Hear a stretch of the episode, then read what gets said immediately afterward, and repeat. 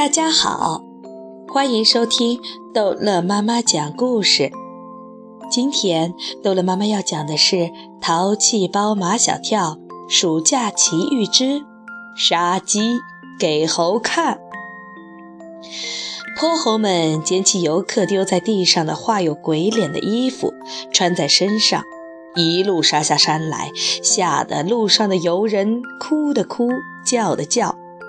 在珍珠滩那里，猴王花花太岁带领泼猴们更加疯狂地干坏事儿。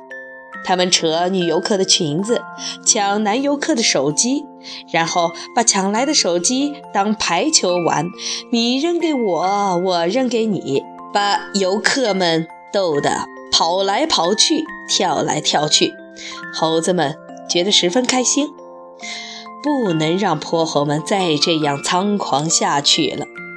马小跳的爷爷跟猴子们打过交道，马小跳向他讨教有没有对泼猴的好办法。猴子怕红灯笼，爷爷说，以前也有猴子经常跑到村子里来干坏事儿，后来村里家家户户都挂上了红灯笼，猴子就不敢再来了。这好办，马小跳的奶奶就会做红灯笼，他们一起动手，准备了好多红纸，好多蜜条，连夜做了好多红灯笼。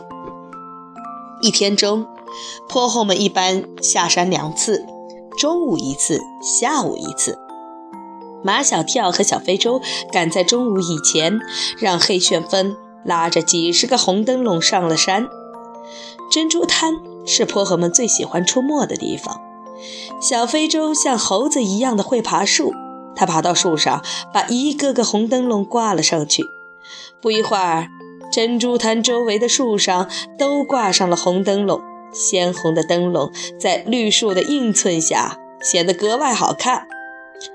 中午时分，花花太岁率领泼猴们下山来了。一到珍珠滩。泼猴们便发现了树上的红灯笼，他们没有敢像往常那样撒野，眼睛里充满了恐惧。一贯骄横跋扈的猴王花花太岁，这时也有点发愣的样子。满眼的红灯笼让他不敢轻举妄动，他率领泼猴们垂头丧气地离开了珍珠滩。成功了，我们成功了！马小跳却不像小非洲那么乐观，因为已经跟花花太岁较量过一个回合，他知道这个狡猾的猴王不是那么好对付的。他们还不能马上离开珍珠滩，他有一种预感，下午泼猴们还会下山来。泼猴们没有像中午那样看见红灯笼都害怕地挤在花花太岁身边，而是四处散开。他们的眼睛里已经没有许多恐惧了。猴王花花太岁爬上一棵最高的树，那上面挂着一个最大的红灯笼。花花太岁一掌击碎红灯笼，然后一把把它扯下来。破碎的红灯笼从树上飘落下来，可怜巴巴地躺在地上。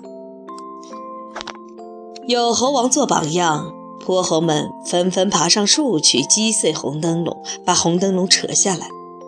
眨眼间，树上的红灯笼全部掉在了地上。无法无天的泼猴们故伎重演，又开始扯女游客的裙子，抢男游客的手机。马小跳十分沮丧地回到奶奶家。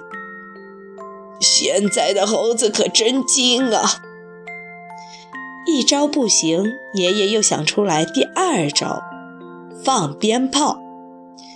爷爷说，有一年快过节了，村子里家家户户都用柏树熏腊肉，那腊肉的香味呀，顺着山风往山上吹，这就把山上的猴子引了下来。熏好的腊肉，一个晚上全被猴子们搬到山上去了。接下来的好多天，猴子们天天下山来搬腊肉。有一天，一个村民家里娶媳妇，放起了鞭炮，猴子们吓得四处逃窜，再也不敢下山来偷腊肉了。小非洲最喜欢放鞭炮，听马小跳的爷爷说猴子怕鞭炮，迫不及待的就要去买鞭炮来放。小非洲和马小跳带着几挂鞭炮来到珍珠滩，把鞭炮挂在不易被发觉的地方，然后自己隐藏起来。泼猴们很准时，太阳刚一到头顶，他们便冲下来了。马小跳要打他们个措手不及。小非洲点火，噼噼啪啪，噼噼啪啪，泼猴们捂着耳朵乱作一团。猴王花花太岁最先回过神来，他看出这震耳欲聋的鞭炮声其实对他们并没有任何伤害。花花太岁和着激烈的鞭炮声跳起了激烈的霹雳舞。这一回合，马小跳又输给了花花太岁。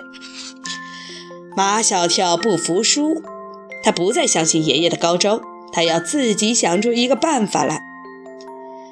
马小跳冥思苦想，一个成语“杀鸡给猴看”蹦进了马小跳的脑海里。马小跳问小非洲。你学过“杀鸡给猴看”这个成语吗？早就学过了。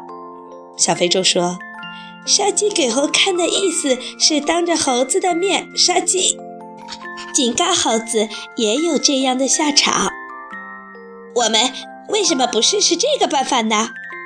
马小跳回家就对奶奶说：“他想喝鸡汤。”这还不容易？奶奶养了一群鸡。他捉了一只又肥又大的鸡，交给了马小跳。去，去找糊涂爷帮个忙。马小跳的爷爷奶奶都不杀生，每次杀鸡都是请糊涂爷帮忙。糊涂爷也乐于帮助，因为每次杀完鸡，他都能喝到一碗美味无比的鸡汤。要知道，马小跳的奶奶煲鸡汤，方圆几十里。都是有名的哟。马小跳提着鸡找到糊涂爷，糊涂爷摇摇晃晃从屋子里找出一把大刀来。没问题，我杀杀！糊涂爷举起刀就要杀鸡，马小跳忙说：“糊涂爷，我们把鸡拿到珍珠滩那里杀给猴子看。”他们刚到珍珠滩，花花太岁和泼猴们也来了。他们正在搜寻进攻的目标，一只鸡吸引了他们的目光。诶，这里怎么会有一只鸡？正当泼猴们疑惑不解的时候，糊涂爷一把揪住鸡的翅膀，一把把鸡横放在一块大石头上，手起刀落，砍断了鸡脖子。没有头的鸡。在地上扑腾着，挣扎了好一会儿，最后不动了。鸡的鲜血染红了那块大石头，泼猴们看得惊呆了，连着尖声的叫着，没命的朝山上跑去。这一回，泼猴们真的是被吓破了胆，一直跑进深山里，从此不敢再下山了。好了。这一集的故事就讲到这儿结束了，欢迎孩子们继续收听下一集的《淘气包马小跳》的故事。